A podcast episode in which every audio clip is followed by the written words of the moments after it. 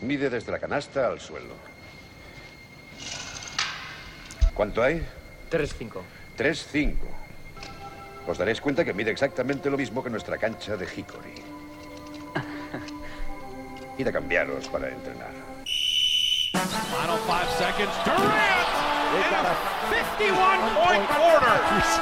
Hard time again. Takes it inside, draws a foul, gets a basket. For Thanksgiving. Indeed. Got it. Here in the corner, Luca.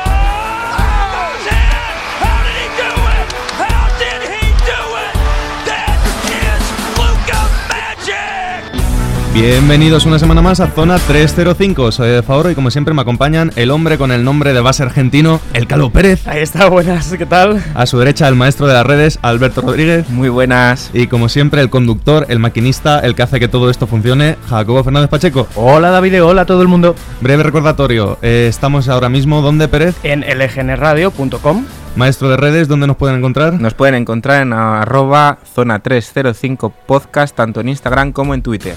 Y si no nos habéis escuchado, no nos podéis escuchar en directo, ¿qué podéis hacer, Jacobo? Estamos en iVoox, solo tenéis que buscarnos como Zona 305 y también estamos en Anchor, anchor.fm barra Zona 305. Ahí nos podéis escuchar todos nuestros programas. Bueno, hemos cumplido, ¿no? Podemos arrancar. Venga. Empezamos.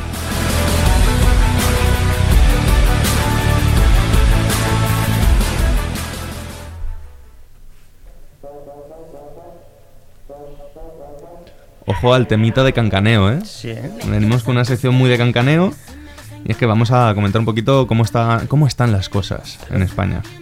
Hablamos mucho de cómo están en Europa, pero no tanto de cómo están en España. Entonces, Pérez, ¿qué, qué nos cuentas? ¿Por dónde quieres empezar? Bueno, yo creo que lo justo es empezar por el líder, en este caso. Es el Fútbol Club Barcelona. Le saca dos victorias a Basconia y Real Madrid. Ya lo hemos dicho muchas veces en este programa, que es una temporada de las más sólidas eh, del Barcelona en los últimos, a lo mejor, 5 o 6 años. Eh, con sus altibajos, sigue siendo un Barcelona inestable, pero a la vez estable, digamos, ¿no? O sea, se han- por lo menos no pierden contra rivales muy malos, que el año pasado anteriores sí que sorprendía con derrotas. Es muy estable en la competición doméstica. Le cuesta más a lo mejor en Europa, que sí que el nivel es más alto, ahí le cuesta mantenerse y ser muy regular, pero sí que es verdad que le da para en España, bueno, Sí. tener ese ritmo, solo tres derrotas. Y en Europa igual, o sea, la temporada del Barcelona, sobre todo en Europa, porque en España el año pasado también quedó bien dentro de lo que cabe, eh, pero en Europa sí que está sorprendiendo, si es que está cuarto ahora mismo, prácticamente, a, a un paso de- del EFES. Sí, el, el único problema yo creo que es que sigue teniendo esa imagen de ya veremos cuando sea el momento importante. A ver, dentro de eso yo creo que está haciendo una temporada digna el Barcelona. O sea, dentro de las hecatombes que se han dado estos últimos No, años. es muy buena temporada, pero sí que Claro. tienes ese San Benito encima de haber en playoff. Ahora la Copa del Rey es un buen. Aunque la ganó el año pasado, pero fue como una sorpresa que nadie se lo esperaba. Ahora es un buen banco de pruebas para ver si realmente van a cumplir en los partidos más importantes o no. Yo creo que esta Copa es bastante importante para ellos. Segundo, Vasconia.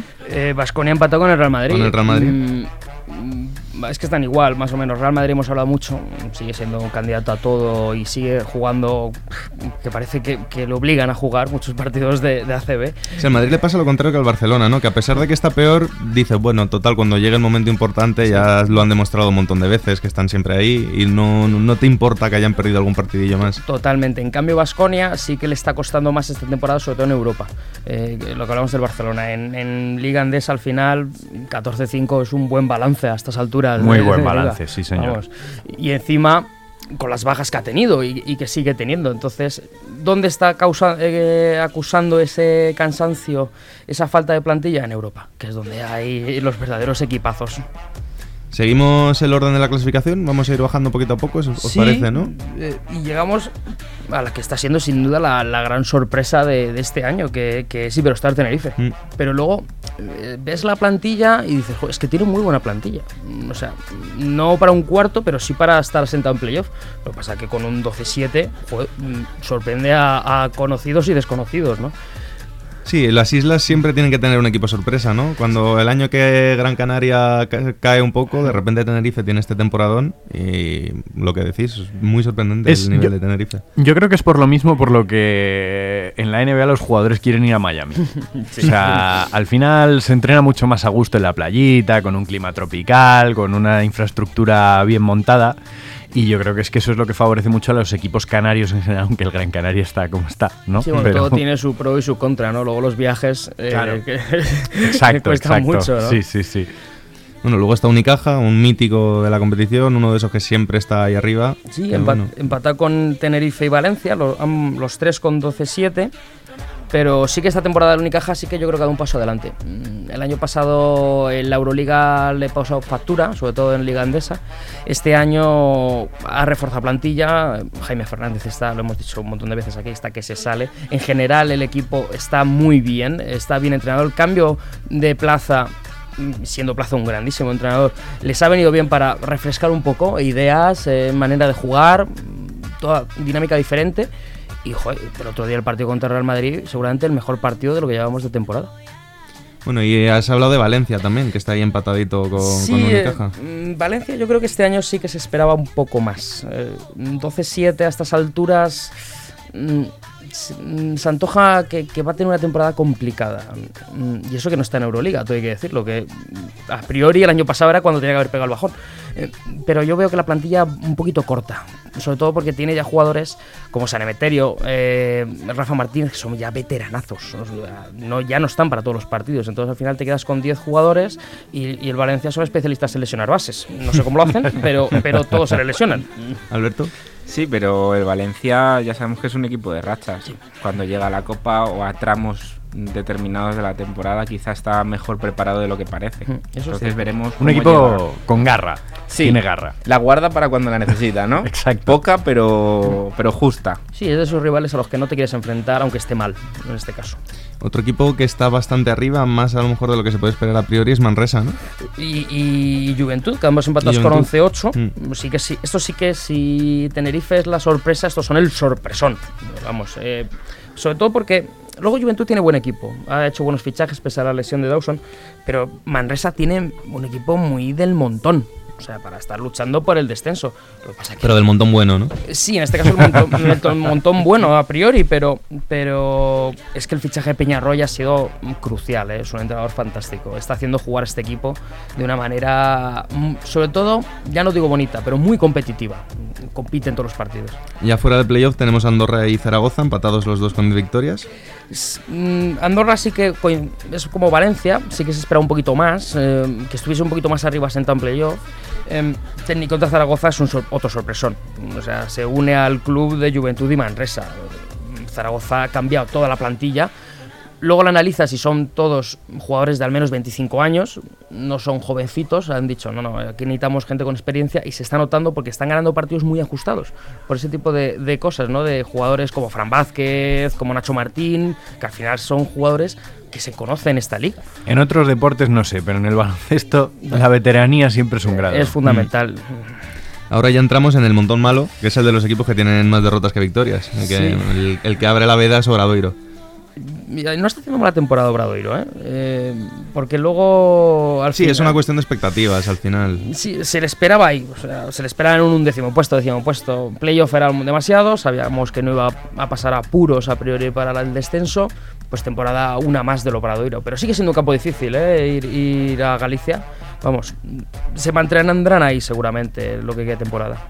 Bueno, tenemos un triple empate entre Burgos, Estudiantes y Fuenlabrada, con siete victorias los tres. Estudiantes que parecía salir un poco del pozo con la clasificación para Copa del Rey a último momento, había entrado un poco en rachita, pero tranquilos no se pueden quedar, desde luego, los, Bueno, los de yo, creo, Estudiantes. yo creo que podemos decir que, que estudiantes son los Detroit Pistons de la Liga Andesa. Eh, llega un partido y ganan al Madrid, al siguiente pierden contra el Murcia, eh, luego ganan un victorión contra un equipo fuerte. Es un equipo tan raro y- y que, que no se sabe lo que puede pasar en cada partido. En cambio, Burgos. Es que tienen jugadores muy de rachas. En mi opinión, en- pero en mi opinión tienen la plantilla para hacer mucho más de lo que están haciendo en general. A priori no sé sí. si va a ser una cuestión de, de la dirección o lo que sea, pero la plantilla da para mucho más. seguramente con un entrenador, digamos, con- no mejor, no voy a decir mejor porque no lo conozco, pero con más galones, digamos, con más experiencia en Liga Andesa, sí que a lo mejor estarían optando a, a- ya no te digo playoff, pero por lo menos no tener problemas de descenso. Eh, Y el resto, Montaquí la verdad se esperaba mucho más. Y Burgos sí que yo también esperaba un poquito paso adelante. Tiene buena plantilla, lleva ya años, ya no es el nuevo.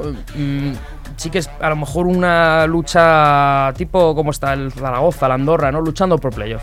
Ahora ya nos metemos en los equipos con verdaderos problemas, ya los últimos cuatro. Eh, Gran Canaria y Breogán, los dos empatados a seis victorias. En, el fango, ¿no? Sobre todo. Sí, el, el montón muy malo, el Sí, montón de abajo. De Herbalife hemos hablado ya mucho, no quiero andar Mm. mucho más, ¿no? La, la Euroliga. Jacobo ya ha dejado bien claro Ya he dejado yo bien claro es la temporada de Sí. Herbalife. Sí, que, que, bueno, la Euroliga le está pasando factura. Y, y Breogán, pues, pues bueno, lo que se esperaba de ellos, eh, luchar por la permanencia. No, no tienen para más. Y abajo nos quedan los dos últimos, el Murcia con cinco victorias y el farolillo rojo Guipúzcoa que parece mm, que lo tiene muy, muy, Sí, muy difícil. Sí, de Guipúzcoa. Con tres victorias. Ya, ya lo hablamos al principio de temporada, que, que esperábamos poquitas cosas de, de ellos, sobre todo por las bajas eh, como Gen Norel que habían tenido. Y de Murcia sí que esperábamos un poquito más. Les ha salido rana la, la apuesta del entrenador de. Ay, se me el nombre, bueno, eh, que estaba en el EVA del Madrid. Les ha salido muy mal, entonces ahora están fichando, volviendo, vendiendo todo. Hay una marejada ahí en Murcia que no, no, no tiene buena pinta. Eh, Jacobo Alberto, ¿queréis añadir algo o pasamos a otras cosas? Pues que bueno, que viene la copa y mejor olvidarse de la clasificación, ¿no? Sí, totalmente.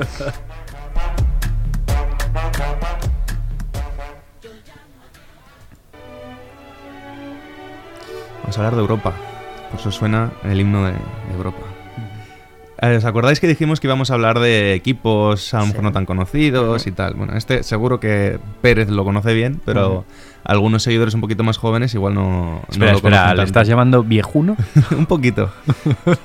Todos sabemos cuál es el equipo con más Euroligas, ¿verdad? Es el Real Madrid que tiene 10. S- Ya hablamos en su momento de que el segundo es el CSK. Sí. Luego, si tuvieseis que apostar, justo detrás, ¿quién va? Yo es que me lo sé, entonces no apuesto. Equipos que os suenen, digáis, bueno, tienen que tener. Por ejemplo, el Armani Milano. No. Pero no está mal tirado, es un equipo clásico. Maccabi y Panathinaikos van después con 6. Bueno, Yo iba a decir Panathinaikos, sí. claro, algún- son equipos que te griego, crees sí. que, Sí, que- sí. que estén ahí arriba. Ahora, ¿y detrás?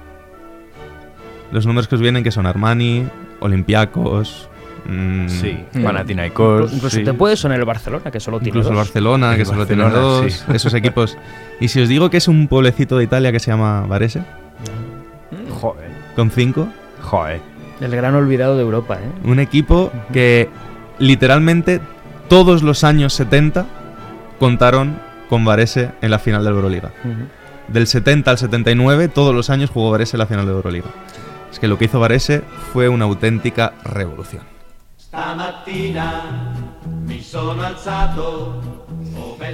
Una revolución eh, que empieza por un nombre mitiquísimo del baloncesto europeo, que es Dino Meneghin. Ese señor que empezó como un chavalín imberbe y se retiró con 44 añazos, habiéndose peleado con Petrovic con unas tijeras de por medio, habiendo ganado 8 Euroligas, pillando toda la racha buena de Varese y de Armani Milán en los 80, ganó todo lo posible en Europa, pero no es el único nombre importante de aquel equipo. Empecemos por el entrenador, un señor que se llama Asa Nikolic, Joder, sí. conocido también como el padre del baloncesto yugoslavo, Totalmente. que se dice pronto. Es uno de esos apodos que tiene mucha carga, ¿no? Sí. Este señor se trajo al equipo a un mexicano que se llama Manuel Raga. Un señor de 1,88 m que sal- pegaba unos brincos de la leche y que fue el primer jugador no estadounidense en ser seleccionado en el draft de la NBA. Solo que dijo, para lo que cobro, que es casi lo mismo, Sí, en esa época se cobra en Europa muy bien. me quedo en Europa. Porque en Estados Unidos pues fue elección 160 del draft, en aquella época en la que el draft era interminable. Y aquí era, bueno, un ídolo. Era uno de los grandes jugadores de Europa. Otro señor que no podían jugar juntos en Italia, pero sí que jugaban juntos luego en Euroliga, que es Bob Morse. Otro tío mitiquísimo, uno de los grandes anotadores de la historia de Europa. En Italia todo el tiempo que estuvo promedió 28 puntos por partido. Era un ala pivot con buen tiro de fuera, medía 2.03, que para la época era una buena altura para un ala pivot. Y ya os digo, es que en esos años, cinco Euroligas. Angelitos. Y cinco finales. Sí. Angelitos. Casi nada. Casi nada.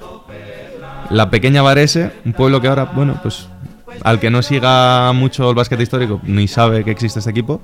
Ahora es un equipo de media tabla, ¿no? De la, de la liga. Estuve Sí, investigando. ha más o llegado a pelear incluso por meterse en final de liga. Creo que jugó una final de liga hace poco, no recuerdo si la ganó. O sea, está volviendo un poquito a, a tener buen nivel, pero lejos queda de aquel equipo que dominaba en Europa durante una década entera. Bueno, y el Varese que en 2005, creo, eh, o 2007, llegó a estar en la segunda división italiana. Sí. O sea, ha sido un equipo de mucho, de mucho altibajo. Bueno, en Italia pasa mucho con equipos míticos como la Fortitudo de Bolonia, que también ha ganado títulos europeos, que también estuvo hace poco en, en segunda. De hecho, estuvieron los dos equipos de Bolonia, que los dos han ganado Euroligas, Virtus y Fortitudo.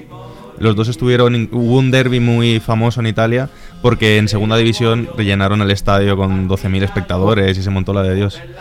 Bueno, como, ¿qué os parece la historia? Hombre, a mí es que siempre me, parece alucinante esto de que, claro, cuando te encuentras con uno de los mejores jugadores de la historia de, un país, ¿no? En este caso, cuando hablamos de Dino Meneguín, es que es muy curioso como un equipo de, de eso, de un pueblo tan pequeño, que a priori dirías, "Mm, bueno, pues sí, una temporada buena, tal, lo, lo que hizo Joan Creus en su momento con el Manresa. Pero no, es que esto fue año tras año, tras año, tras año. Lo que habla del, del legado del jugador, a mí es que me, me- me- me fascina la figura de Dino Meneguín. Sí, además era un, era un- equipo que tú lo has dicho, es que Europa se venían arriba, porque además es curioso, que si no me equivoco, tienen más Euroligas que copas italianas, que creo que tiene cuatro. Creo que sí, creo que sí. Entonces, es un, es un, e- un equipo de estos que en Europa en esa época no querías enfrentarte. Y, y además creó mucho, o sea, fueron los precursores de los americanos en Italia. Sí. Eh, en general, eh, trayéndose jugadores eh, afroamericanos. Eso mm, luego en el futuro pues daría a un jovencito mm, afroamericano llamado Kobe Bryant que se crió allí y mira lo que ha pasado luego, ¿no? Eh, entonces Lo que es la vida. no solo debemos mucho a- al, al Varese, al, al, bueno Ignis, ¿no? Mucho más conocido por, por la marca, a a Varese solo en, en copas, digamos, de Europa, sino en ese legado eh, de baloncesto italiano. Bueno, lo dejamos aquí. Otro día me gustaría hacer un repasito a alguna de las temporadas. Tienen finales muy míticas, Mm. una que gana Madrid con de un punto de diferencia. Bueno, si vamos temporada por temporada es un espectáculo. Vamos a tirar de archivo de Super 8, ¿eh? Sí, a sí, este sí. paso. Hoy quería introduciros el tema, otro día ya veremos cositas un poquito más concretas. Y nos vamos con Alberto, que nos trae el jugador misterioso.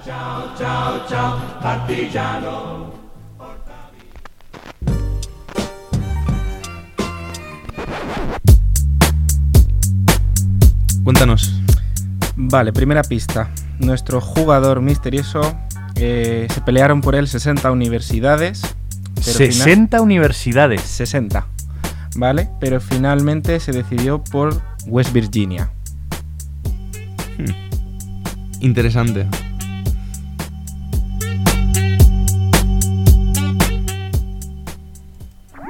Síguenos en redes. Estamos en Twitter e Instagram como arroba zona 305 podcast. Zona 305. Únete al equipo. Nos vamos al otro lado del charco y vamos a hablar del mercado, amigo. Es el mercado, amigo. Se cierra mercado. mm, Espera, en espera, principio, espera, espera, David, que creo que lo tengo por aquí. ¿Lo tienes Es el mercado, amigo. Se cierra el mercado. En principio es la última sección de esto que vamos a hacer en NBA, a no ser que haya algún bombazo en tema agencia libre, o sea, en sí, en jugadores cortados. Como por ejemplo, bueno, podríamos comentar Carmelo, que se habla de los Lakers, pero dudo que nos dé para, para una Yo, sección. yo ayer estaba bromeando con esto que, iba- que no íbamos a hacer programa. Que a este paso el programa iba a ser un continuo. ¡Espera! ¿Qué ha pasado esto? Mm, Tenemos, nos llama Wash en directo desde Estados Unidos. Estuvo calentito ayer, ¿no? Qué estrés, El eh. final de, de mercado. mía. En redes Vaya. pudisteis, eh, si nos seguís en redes, en Twitter, en Zona 305 Podcast, visteis que hicimos un hilo con, con todos los traspasos y la última horita fue intensa. Sí. Yo creo que tenemos que empezar por lo que eh, nos toca más de cerca, que son los dos traspasos que tuvieron que ver con jugadores españoles, que son los de Gasol y los de Mirotic. Gasol se va a los Raptors. A mí personalmente me alegra mucho que vaya un equipo con, con aspiraciones, porque me daba mucha pena verlo en Charlotte penando por entrar en playoff. Memphis, en Memphis. No, quiero decir que se Ah. hablaba de Charlotte. Ah, bueno. Sí, sé que estaba en Memphis, no, pero en, a mediados de la tarde se hablaba de que Charlotte era el equipo que estaba Mm, mejor posicionado. mejor posicionado para llevárselo y me hubiese dado mucha pena, porque bueno, sí, quedaba un buen equipo, pero para pasar de primera ronda en el mejor de los casos y ya está. Mm. Cambio se va a Toronto, a cambio de Balanchunas, un paquete de ronda del draft, Darius Miles, que si no recuerdo mal, Sí, CJ, Miles. CJ CJ Miles, Miles. y Anunobi. Y bueno, ¿qué os parece? ¿Qué, qué esperáis de este traspaso? ¿Qué esperáis de Mark en Toronto? Hombre, yo lo, yo lo he comentado antes de entrar, me parece un buen traspaso no solo por, por Margasol y, y para los Raptors, sino también un buen traspaso para ambos equipos. Yo es que creo que ambos equipos han salido ganando el intercambio porque Memphis no pierde tanto dejando ir a Gasol, de hecho gana profundidad, que bueno, para la temporada que les espera tampoco es demasiado, pero claro, y Toronto pues obtiene una figura de referencia en la pintura que a lo mejor era lo que de verdad les falta, una referencia 100% real en, en la pintura. Sí, so- sobre todo eh, tienen jugadores como Valanciunas que son traspasables, no es lo que gana Memphis, no, no gana basura o, demás. Y Anunoby es un jugador muy interesante y además de draft. Han sacado, vamos, más partido incluso del que se podría esperar por un jugador como Margasol.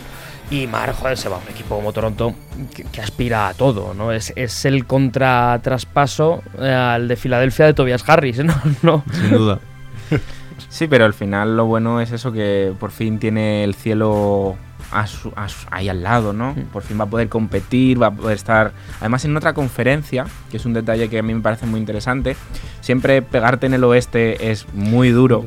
Y en una filosofía menos severa para él y para su cuerpo también, es verdad. Exactamente, sobre todo con la edad que tiene ya, mm, creo que va a ser una pieza fundamental, pero de una manera especial. No va a ser un impacto, ¿vale? Pérez, ¿qué estás haciendo? Me estoy abriendo una Coca-Cola. Muy bien. Como veis, el nivel de seriedad en este estudio es, es este.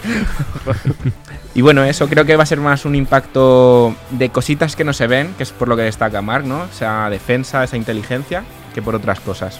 Luego ya hemos dicho el otro español, eh, Mirotic, que se va a los Bucks a cambio de Jason Smith y Stanley Johnson, además de un paquete de segunda ronda del draft. He leído- a mí el tweet que mejor, que más me gustó y que mejor explica este traspaso es por fin Baden-Holzer tiene al pero Antich que siempre quiso tener. Sin tatuajes, ¿no? Sin, sin tatuajes, mejor, con más clase. O sea, si ha sido capaz de transformar a Brook López en un tío que le abre el campo, que ayuda y tal, Mirotic es perfecto para, para jugar eh, junto a Antetokounmpo. Yo tengo mucha curiosidad de ver cómo se va a compenetrar con Antetokounmpo y creo que puede ser...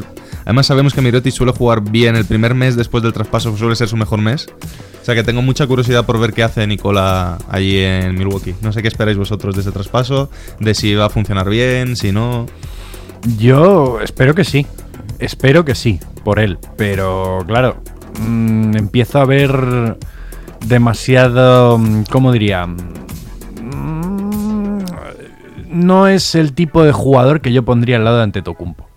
No, yo Porque- todo lo contrario. Yo también. Bueno, pero todo lo contrario. yo es por mini- vibraciones. No, no, no hablo de ningún aspecto técnico. Mini es por debate, vibraciones eso, que digo. ¿por qué no y por qué sí? Jacobo, ¿por qué no? Yo creo que no, porque el tipo de personalidad que tiene Mirotic. eh, él O sea, tiene te esperas un Bobby Portis, ¿no? Que a no, Antetokounmpo no le cruce exactamente, la cara. No, no exactamente, sino que mm, Mirotic, a, a pesar de que ha asumido bien sus roles en la NBA, es un jugador que tiene ese espíritu alfa que no tienen a lo mejor el resto de compañeros que, que sí tiene Antetokounmpo en, en, en Milwaukee. Entonces, a lo mejor ese espíritu alfa lo me- al principio puede suponer un poco de roce. pero- Alberto Pérez. Vamos, ya digo que es intuición, ¿eh? Empiezo yo mm, diciendo que quiere decir que la, la zona en Milwaukee es de Antetokounmpo.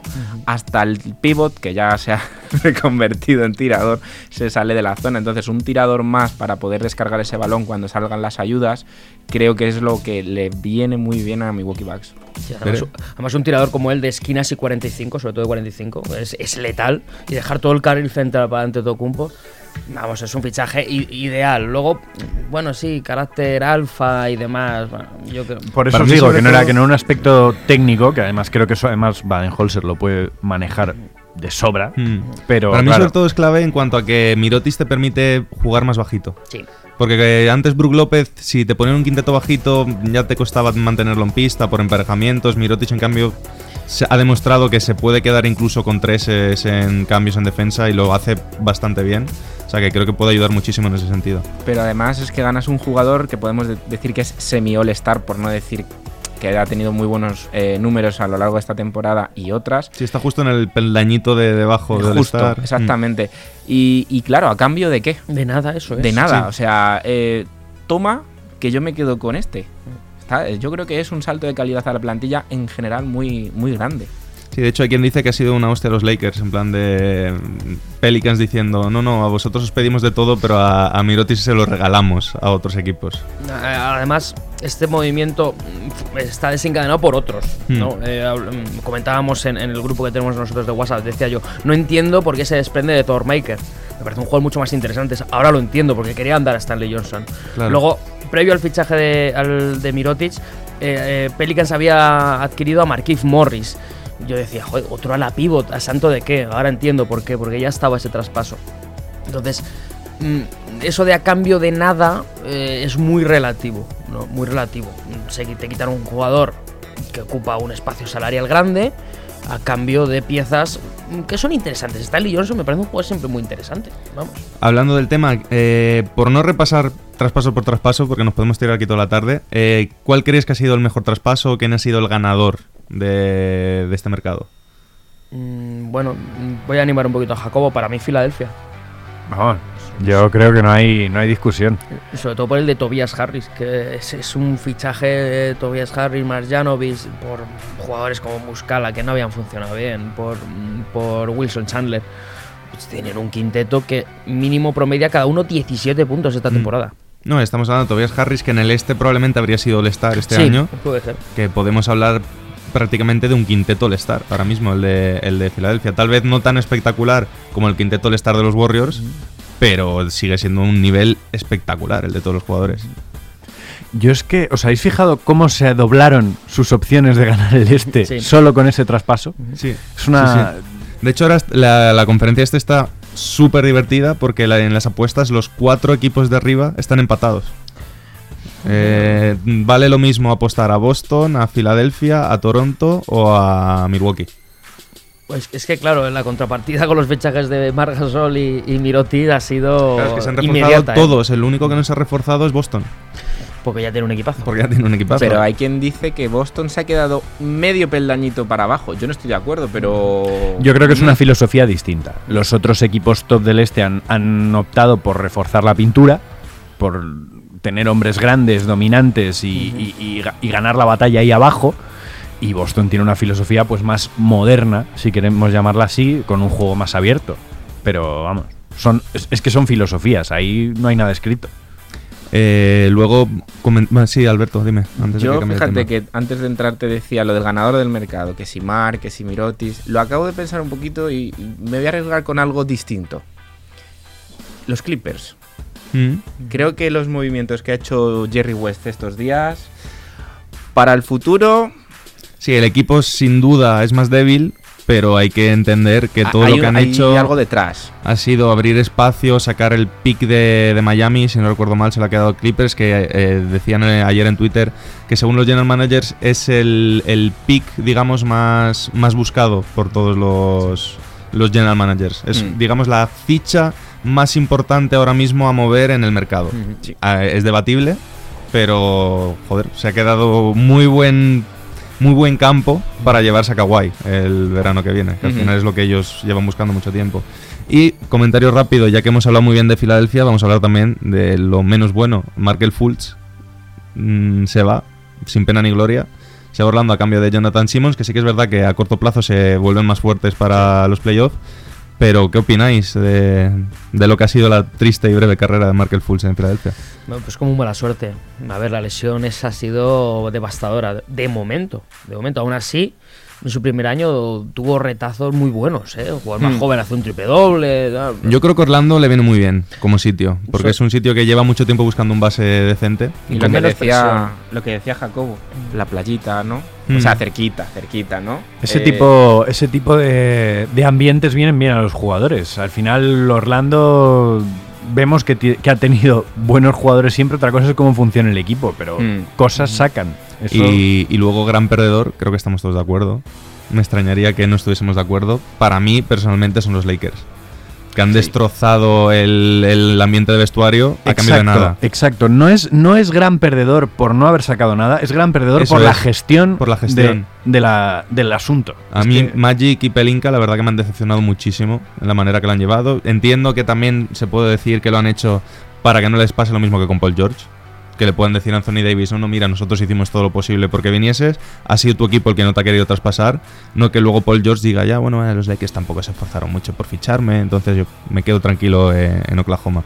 ¿Alguien no está de acuerdo con que sean los Lakers los grandes perdedores? No por, no, no por justificarles, porque sí que estoy de acuerdo, pero mm, más que perdedores es que ha sido una broma constante de los Pelicans. Creo que han jugado con ellos como han querido y, Bueno, y se han dejado, y se han dejado que decir. Aún así, desde, que- aún así, desde un punto de vista profesional, lo veo bastante poco profesional la actitud que ha tenido Pelicans con Sí. respecto al tema del traspaso. Porque quiero Sí. decir, Lakers ha hecho cuántas? Cinco ofertas. Cinco ofertas. ¿Eh? Que no es tampoco que se lo estuviesen tomando a cachondeo los Lakers. Son los perdedores porque lo han gestionado mal, pero en mi opinión la peor actitud respecto a esto ha sido la de Pelicans, que al final esto es un negocio y las cosas se hacen en serio. Pero esto no hubiese pasado si los Lakers no hubiesen sido tan descaradamente abiertos con el traspaso. Eso lo hace sin que se sepa. Seguro que ha habido traspasos como el de Porzingis o cualquiera de estos, que ha habido varias ofertas sobre la mesa, pero no se ha sabido hasta el momento en el que se ha hecho el traspaso. Aquí han querido que todo fuese súper abierto, lo supiese todo el mundo para meter presión y les ha salido el tiro por la culata. Sí, como decía, creo que leí ayer, decían, no es lo mismo un drama de un día que un drama de 9 o 10. Claro.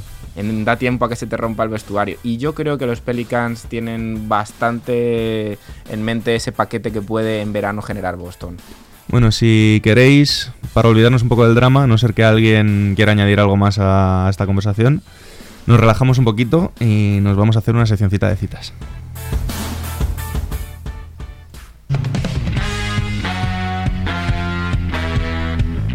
Sección canónica, sección habitual, sección relajadita. Vamos a empezar por Elvin Hayes, otro mítico. Oye, hoy estamos, ¿no? O sea, de jugadores míticos, vamos. Sí, sí, bueno, ya sabéis que además esta sección sabéis que suelo intentar buscar a gente así bastante conocidilla. Bueno, a Alvin Hayes le preguntaron una vez si decidió jugar al baloncesto por lo alto que era. Pregunta que creo que nos podemos sentir todos muy identificados. Cualquiera que haya jugado al baloncesto le han preguntado Bueno, alguna vez. Pérez, Pérez, no sé yo. A lo que Elvin Hayes respondió, no, me dedico a limpiarle las orejas a las jirafas del zoo. No, lo hice por las mujeres. O le escupe y le dice que arriba bien, pero que abajo parece que llueve. Em, creo que era la B, por las mujeres. Yo me voy a quedar con la porque me ha hecho mucha gracia.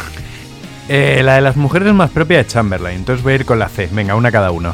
Pues ha acertado Alberto, es la A. Le dijo que se dedicaba a limpiarle las orejas a las jirafas. Luego otro señor que ha dejado muchas grandes frases, un tal Ron Artest, también conocido como Meta World Peace, también conocido como Panda Friend o Panda Lover, eh, para limpiar su imagen, después de la famosa suspensión en el partido aquel eh, del at the Palace, que también los comenté alguna vez, dijo, me he volcado con el yoga y me he hecho budista. Soy muy fan del último Nobel de la Paz, sea quien sea. O, lo siento, me he equivocado, no volverá a pasar. Em, joder, voy a seguir con la B.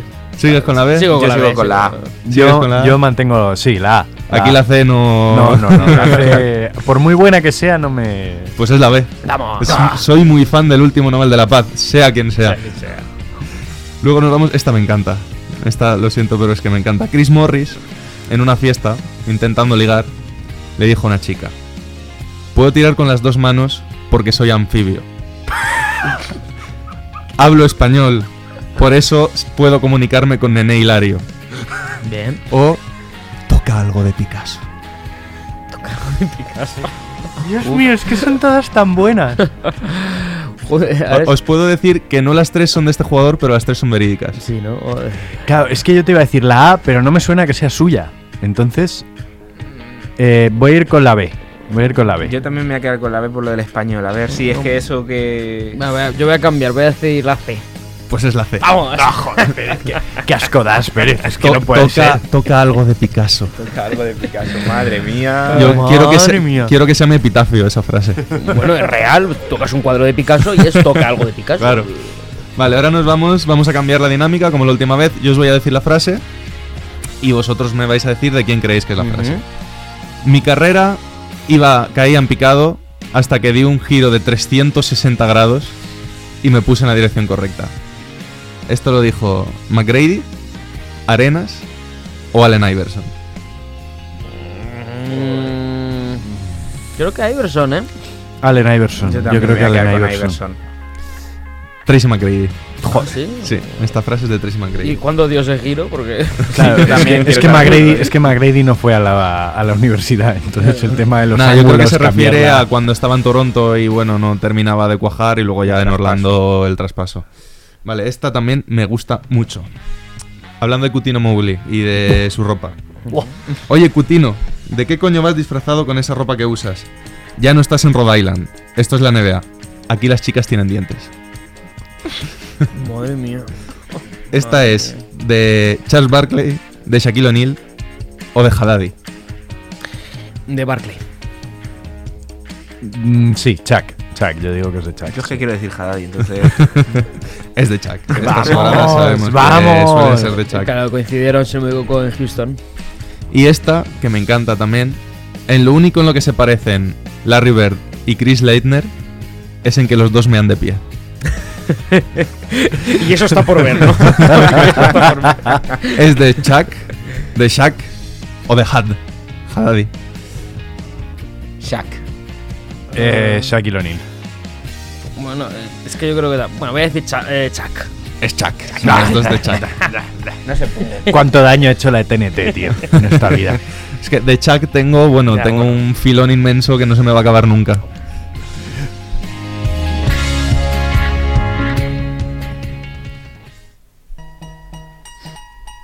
A ver, Alberto, cuéntanos. A ver si esta os sirve un poquito más. Perdió ocho finales, habiendo disputado nueve. Vale, ya creo que ya lo sé. Sí, creo que- yo creo que ya lo sé. Creo que ya lo sé. Esta, esta creo que ya nos lo ha dejado clara a todos.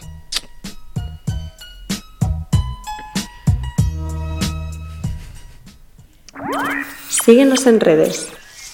Estamos en Twitter e Instagram como arroba zona 305 podcast. Zona 305. Únete al equipo. Chicos, eh, tengo un paquete. Otra vez. Sí, ha llegado. Joder, cada vez que lo dices, macho, es que. De verdad. Tiene dos. Pues nada, Tengo lo- dos paquetes y no te voy a decir cuál es el más Mira, grande. mira, Eh, eh, dale y ya está, mira. Hola, ¿qué tal chicos? Os traigo el paquetito de la semana y he decidido plantear una de las secciones que podría ser más polémica de lo que he estado trayendo hasta ahora.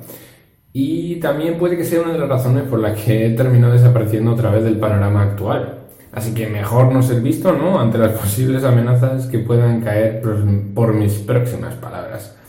Y es que esta sección se va a tratar de por qué la NBA podría no ser la mejor liga del mundo.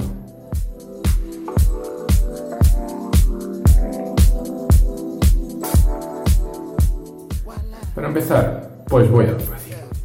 Lo que he querido denominar como la sobrecarga del espectáculo, es decir, mi primer punto contrario a esto. Y es que todo en la liga actualmente y desde hace bastante tiempo son fuegos artificiales, ¿no? Mucho mate, entrada espectacular y tiro sobre la bocina, aunque sea desde tu propio banquillo, da igual.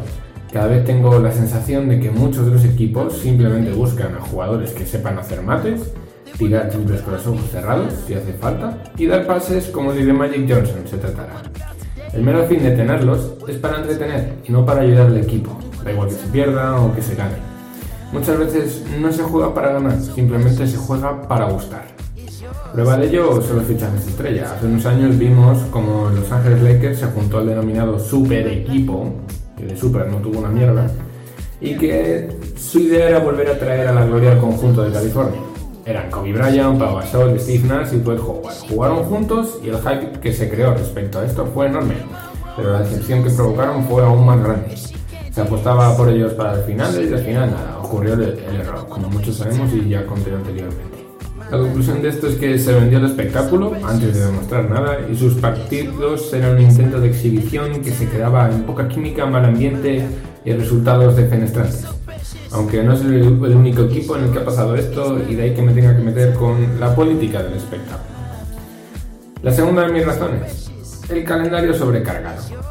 Cierto es que desde hace muchos años se ha tenido un calendario de partidos igual al actual y no se lesionaban tantos jugadores. Pero muchas de estas lesiones actuales creo que se ven condicionadas por el enorme número de partidos y las exigencias físicas a las que están sometidos los jugadores. El fin de estos jugadores, o de muchos de ellos, es llegar en la mejor forma posible a las eliminatorias. Y algunos no lo consiguen por las exigencias físicas que se piden en una liga como esta. Un calendario más repartido, con unos cuantos partidos menos, no creo que hiciera tanto daño al presupuesto de la liga y supondría un pequeño descanso que muchos jugadores seguro que agradecen, y más de cara a unos posibles playoffs. Por último, pues quiero destacar la permisión, que es algo que siempre me ha jodido mucho a mí y creo que a bastantes de los que vemos la NBA nos toca un poco la fibra sensible, ¿no? Y es que cuando muchos jugadores se convierten en referentes o de algún modo populares, se les deja cierta libertad para que puedan exhibirse sin limitaciones. Es decir, eh, hay algunos pasos que no se pitan, mm, algunas faltas que se pitan cuando no son. Y el tema de los pasos los en competiciones internacionales como los mundiales o los Juegos Olímpicos siempre cabrea mogollón. Porque a América, claro, se le permite, porque aquí está, está permitido la NBA estos pasos de salida. Pero claro, cuando vemos una competición internacional, rigen las reglas de la FIBA. Y no es así. Pero bueno, Actualmente se es un poco más flexible con este tipo de movimientos en las competiciones internacionales, pero la NBA es una fiesta, vamos. Tienes que dar 5 o 6 pasos para que se osen a pitar alguna vez. Eh, ya hemos visto muchos acting a full de jugadores que han llegado incluso a dar 10 pasos con el balón en las manos y no se ha pitado nada. Pero bueno, actualmente yo creo que los jugadores que más destacan son Harden y en su tiempo, ahora ya no tanto, LeBron James. Siempre hemos tenido quejas de que cuando entran a canasta, bueno, pues se van moviendo y ya, ya verán cuántos pasos dan, no hay problema. No me meto con step back porque ahora mismo es un movimiento que mucha gente defiende y mucha gente también es contraria, pero técnicamente es legal en la mayoría de las situaciones. Harden es otro caso, porque desde mi punto de vista es el niño protegido de la liga, ya sea con los pasos permitidos o con las faltas inexistentes. Y creo que ya, por el momento ya he soltado estos tres argumentos eh, decentemente defendibles. Veamos qué tenéis por decir. Y imagino que durante los próximos días no apareceré mucho por las redes ni por la vida misma. Pero bueno, nos veremos la semana que viene con algo más. Un saludo chicos.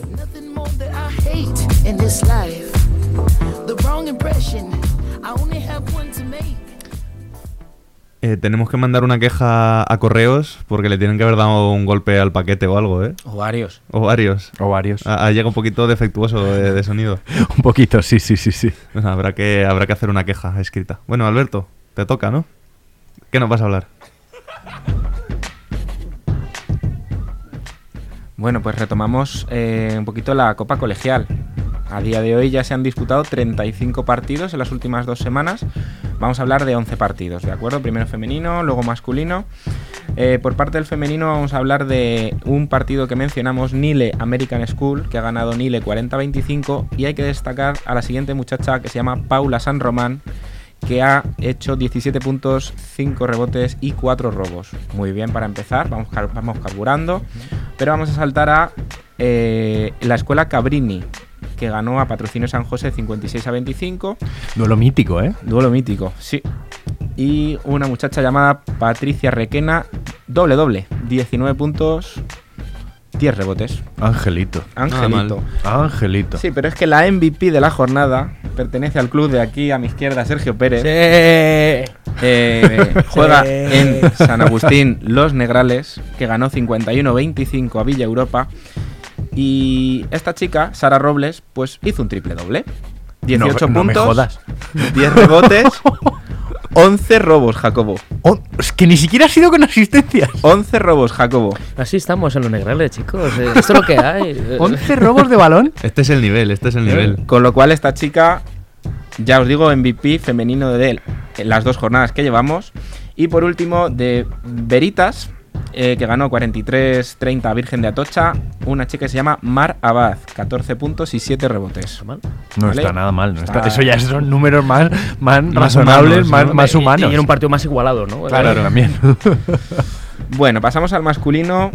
Eh, vamos a Liceo Italiano, que ganó pues casi por dos puntitos, 51-49, a Padre Mayonet, ¿vale? Dos bichitos. Uno se llama Alessandro Batis, Batilossi, que hizo 25 puntos, 7 rebotes. Y el otro bichito es Mateo Hurtado Rocco, 17 puntos, 11 rebotes, 4 robos. O sea, Parejita, de ¿eh? 51 puntos, 42 esos dos chicos, ¿no? Exactamente. Lo- Los otros para sujetar las bolsas y, y, agitar, balón. y agitar la toalla y que, y que haya cinco para jugar, ¿no? O sea, Exactamente. Vas a pero- cagar de banda. eh. Claro. Mucho cuidado con esta parejita, ¿vale? Eh, nos vamos a el masculino de Cabrini Patrocino San José, que se decidió para el otro lado, Patrocino San José. Y Alejandro Aleja Bermejo, doble doble, 20 puntos, 12 rebotes. Bueno, pero qué nivelazo tienen estos chavales. Sí, Estoy sí, o sea, alucinando. la verdad que haciendo esta sección me he encontrado con muchas sorpresas. Pero, pero, el MVP otra vez parece que se va para eh, San Agustín de los Negrales, donde el pesado de Pérez entrena. Pero muy atentos, muy atentos. Ya lo mencionó la semana pasada Javier González Sánchez. 41 puntos, 7 rebotes. San Agustín eh, de los Negrales gana 64-51.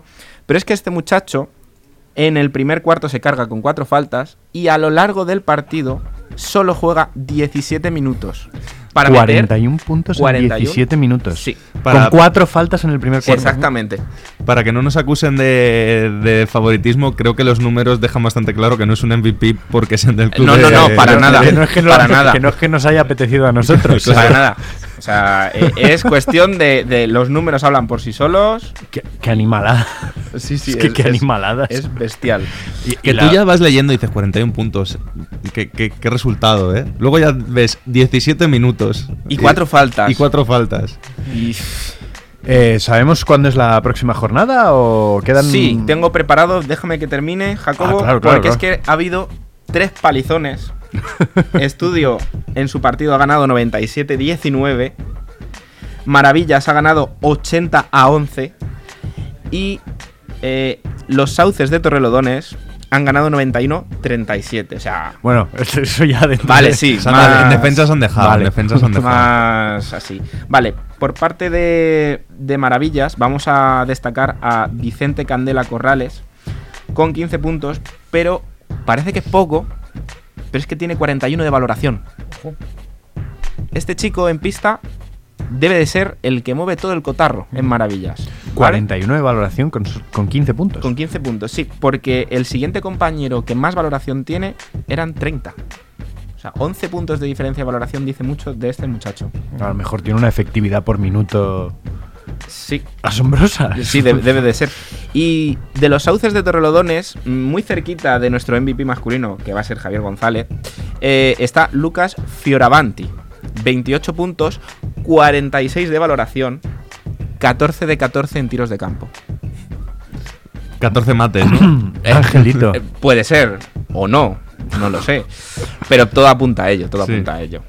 No tiene por qué, porque no hay un dato destacado en rebotes, Mm. que sería algo que a lo mejor te puede confirmar más eso.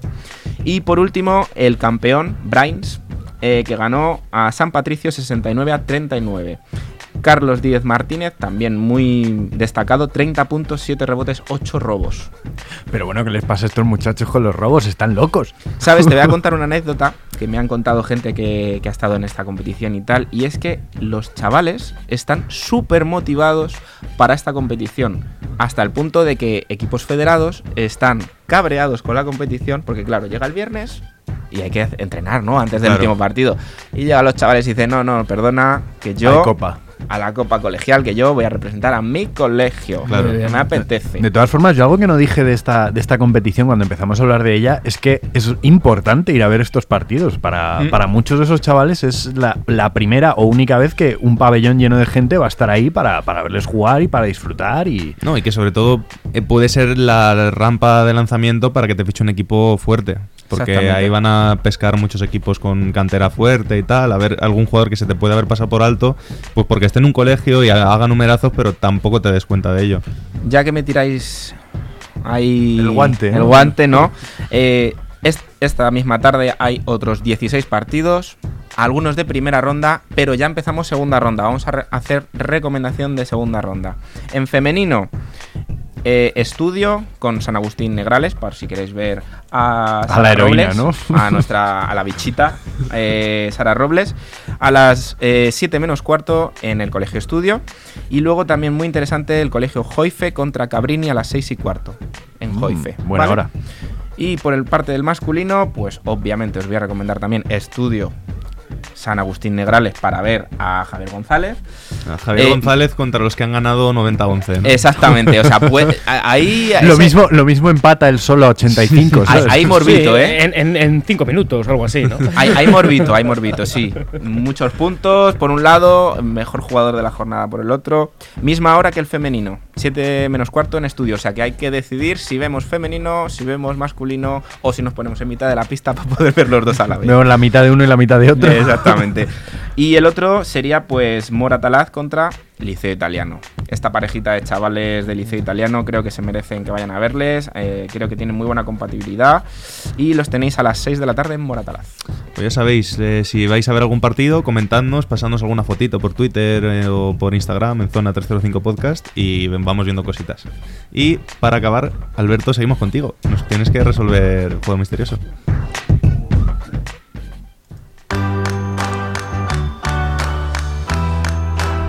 Bueno, que quien dice nos tienes que resolver dice que acabemos ya porque lo sabemos los tres. Me ha hecho mucha gracia cuando habéis dicho, uy, ¿cómo estamos tirando hoy de clásicos, de tal? Sí. Y yo pensando, jo, pues yo también.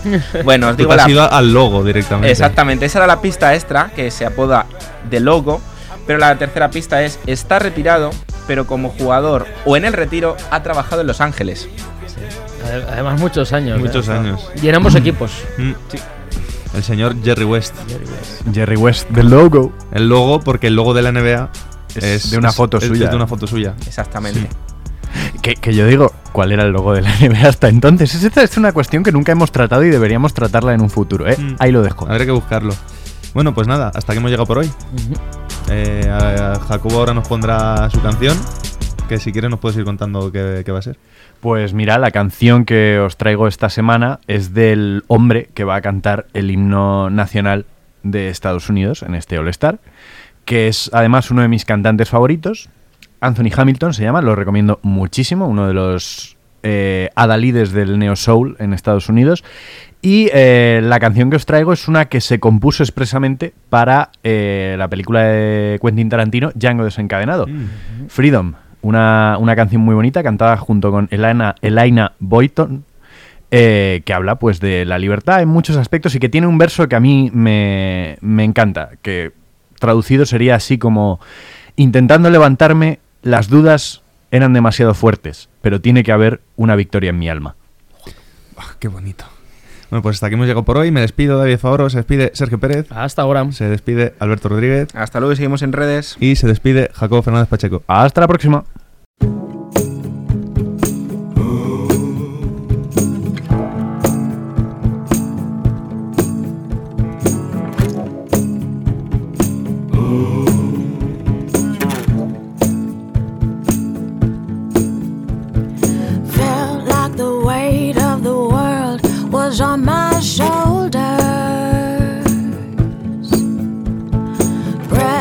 To break or retreat at every turn.